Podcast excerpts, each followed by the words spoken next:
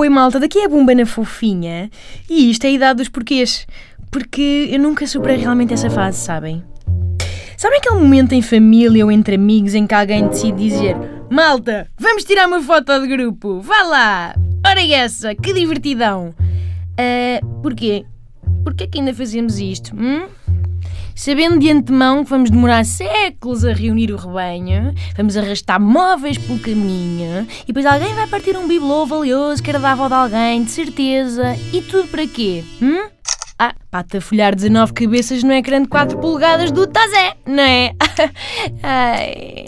Bem, vamos lá. Vejamos a complexidade logística que isto implica. Primeiro é preciso decidir qual é o melhor local para tirar a fotografia. Qual é o melhor lado da parede? Será que cabemos lá todos?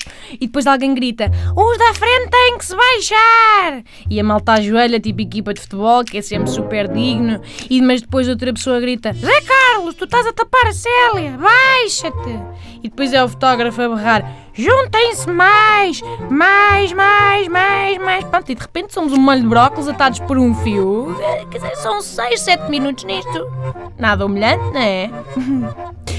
Depois é humanamente impossível tirar uma foto destas proporções sem surgirem do nada aqueles 4 ou 5 amigos que adoram mandar bitites técnicos, sabem? É para tiro ao alto, é melhor. É para tens que andar mais para trás, meu. Olha que assim fica em contra-luz. Pronto, de repente são todos fotógrafos da National Geographic, obrigadinha. E por fim, o drama final, que é quem é que tira a fotografia?